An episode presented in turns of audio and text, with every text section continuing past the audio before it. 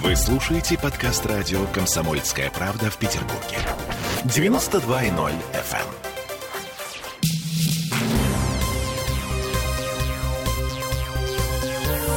Темы дня.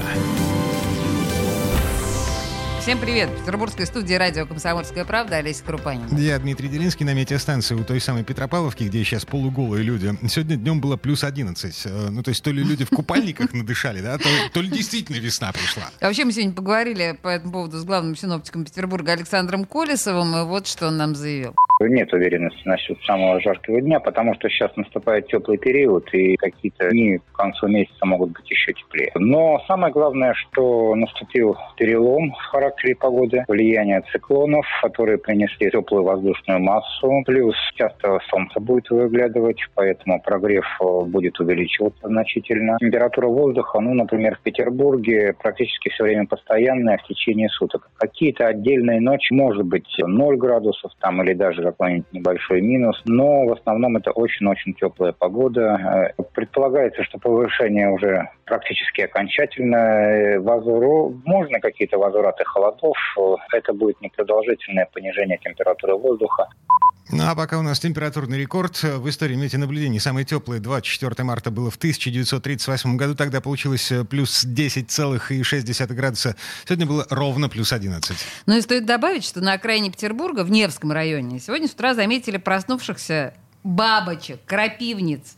Но, но главный признак наступления весны – толпы загорающих появились на пляже в Петропавловке. Фотография оттуда опубликована у нас на сайте. Вообще выглядит забавно, потому что а, э, эти люди в купальниках, а на ногах у них шерстяные носки и ботинки. А вместо панамок от солнца капюшон из зимних курток. Ну, ну, никто не хочет простужаться, да. Но подожди, да, ну это очень мило, это правда, просто прекрасные снимки. Еще один симптом наступления весны – это парки и сады в Петербурге сегодняшнего дня закрыты на просушку. Дата открытия пока намечена на 1 мая, но может измениться в зависимости от погоды. Ну еще, скоро лед пойдет, со всеми вытекающими отсюда последствиями. Слушаем еще одно заявление главного синоптика Александра Колесова.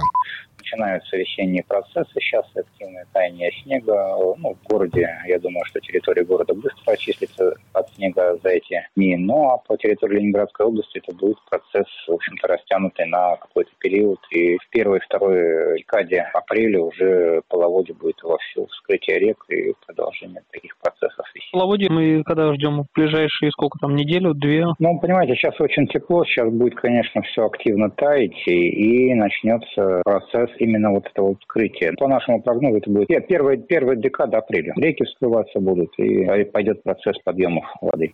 Вообще на Ладоге уже сейчас наблюдается дрейф льда, и в МЧС говорят, что в ближайшие дни начнет ломать прибрежные льды в Финском заливе. В связи с этим активизировались совместные с полицией рейды по рыбакам. Но только вчера, только в одном Красносельском районе сняли со льда 90 рыбаков, составлено два протокола, с остальными рыбаками просто пров- провели профилактические беседы. Но так или иначе прогнали всех, кого застали на льду. Это было вчера. А сегодня в районе Южной дамбы сняли с льдин 25 рыбаков. Там образовалась промоина.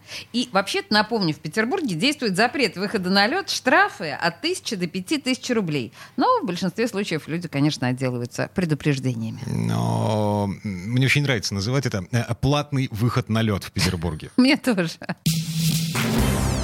Темы дня. Вы слушаете подкаст радио «Комсомольская правда» в Петербурге. 92.0 FM.